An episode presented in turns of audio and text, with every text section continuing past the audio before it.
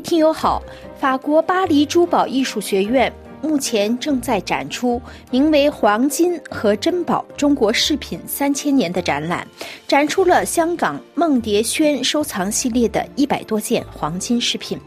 这些藏品从商朝经过。汉唐、吐蕃、辽宋，一直到元明清，无论是饰品的用途、纹样、制造工艺，件件精湛，让欧洲观众对三千年来中国的黄金饰品一览无余。展览策展人是宝石学家、珠宝艺术学院科学主任奥利维耶·塞古拉和巴黎索邦大学中国艺术史博士瓦朗蒂娜·布科莱利。在今天的文化与艺术专题节目里，他们两位回答了本台的采访。针对举办这次展览的初衷，塞古拉先生表示：“那还是一年半前，在香港，香港的收藏家和珠宝艺术学院的负责人认识会面后，决定。”首先，在学院的香港分院长期展出收藏的饰品。第一次黄金和珍宝展览开展后，很快我们就产生了一个想法，那就是想向更多的参观者传递有关这些藏品的知识，尤其是这个收藏系列所能传达出来的中国文化。首先，从专业技术角度来看。不论是香港还是巴黎，我们都决定通过对制作技术的介绍，也许能拓宽对收藏系列的视野。这当然是介绍专业工艺，还有对原材料知识的介绍。什么是黄金？它是从哪里来的？然后当然是对中国的艺术史和黄金首饰的知识。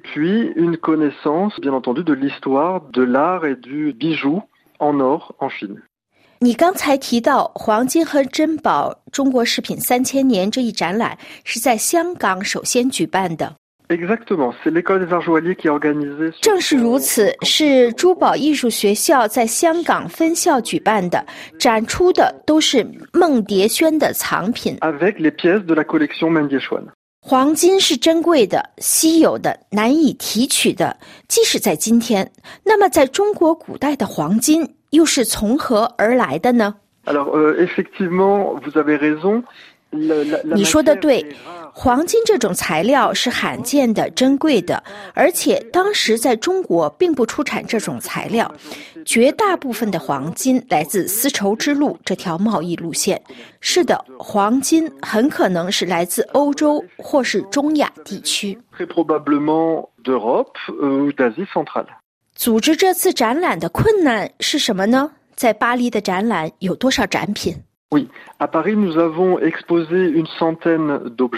在巴黎的展览展出了大约一百件藏品，所有的黄金饰品全部来自梦蝶轩的收藏，而且我们也想让他们与其他来自巴黎集美博物馆的非黄金材质的展品有选择的，通过呈现出来的图案纹样，让他们。相互联系起来进行对话，通过这种方式，更多的进行解读，并表明这些图案符号是具有普遍的重要性，至少在中国文化中是这样，因为他们在其他器物上都有体现。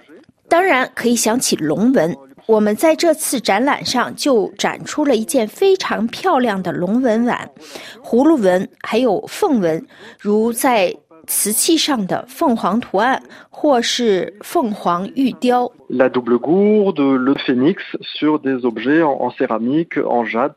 针对展品的选择，是策展人亲自前往香港选择的呢，还是原来就已经定好的呢？策展人瓦朗蒂娜·布克莱利表示：“呃，一半和一半。其实我们以前我们不能呃旅游，不能去香港自己选这些。但是呃，蒙蝶选的 Kenneth 和 Betty 他们是本来选一些呃展品，然后我们从这这个 ensemble 可以选取一些。所以本来我们是从照片选的，不是亲自去香港选的。选择展品的方向是什么呢？用法国的话说，在选择产品的时候要有一条主线。嗯，那条线是什么呢？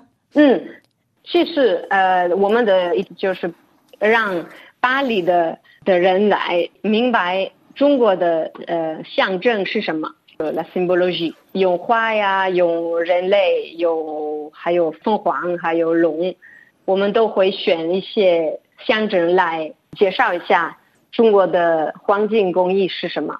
然后法国巴黎亚洲博物馆的就集美博物馆的瓷器和玉器，呃，帮我们呃来介绍一下就是中国的象征。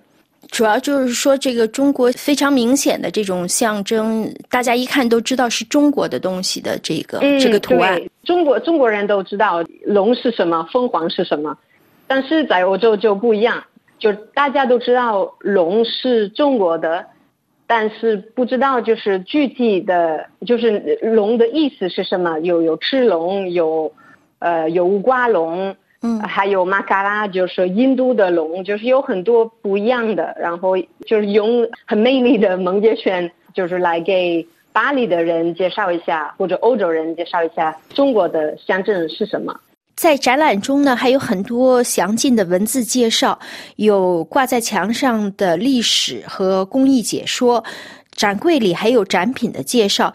对此，瓦朗蒂娜·布科莱利表示。是的，所有的文字介绍都是由塞古拉先生和我自己完成的。所有的工艺解说、历史简介、展品说明，还有时间线，是的，所有的文字介绍都是由策展人准备的，也就是说，奥利维耶和我自己。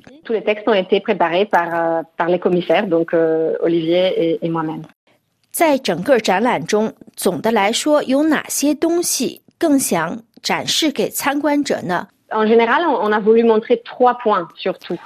总的来说，我们想展示三点，如果有必要。奥利维耶会对此进行补充。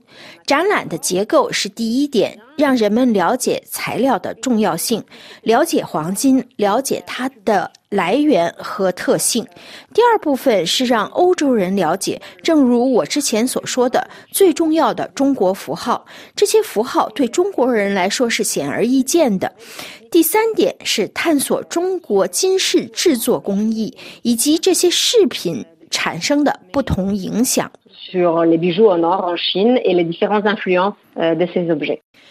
到目前为止，是否有很多的巴黎人预定参观展览呢？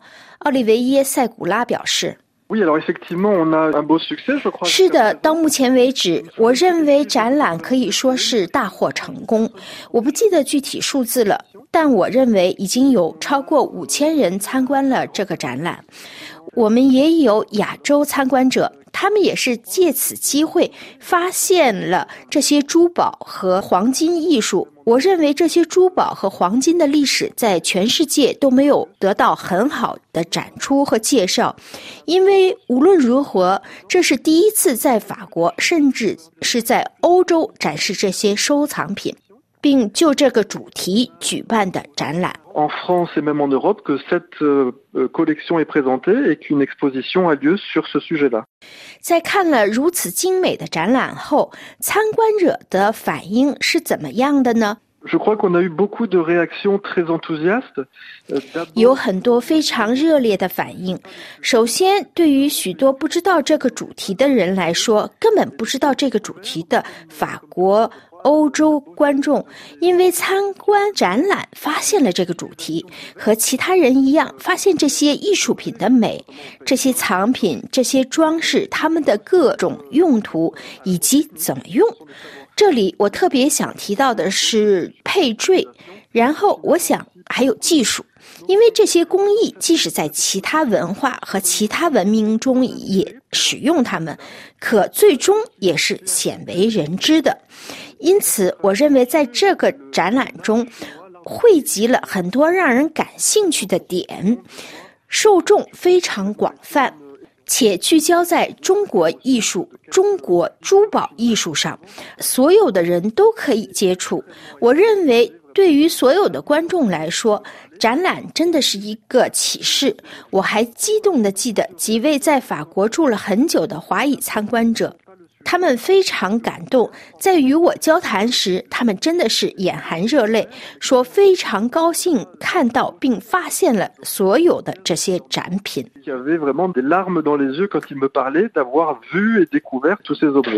展览四月十四号结束。还有机会延长展览时间吗？不行，很遗憾，我们无法延长这个展览，因为接下来还要举办另一个展览。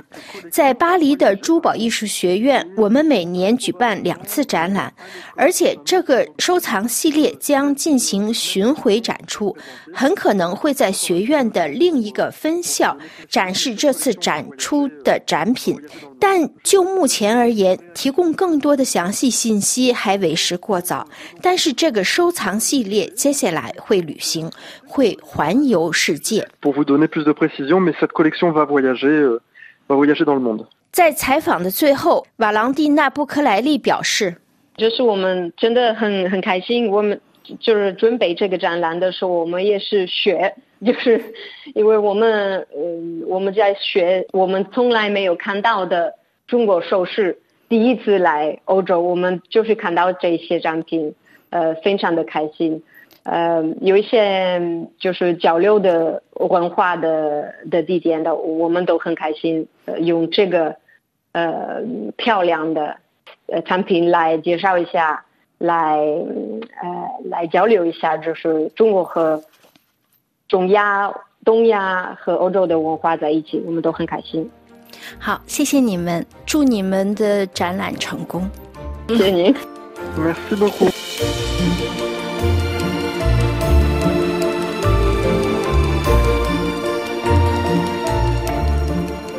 各位听友。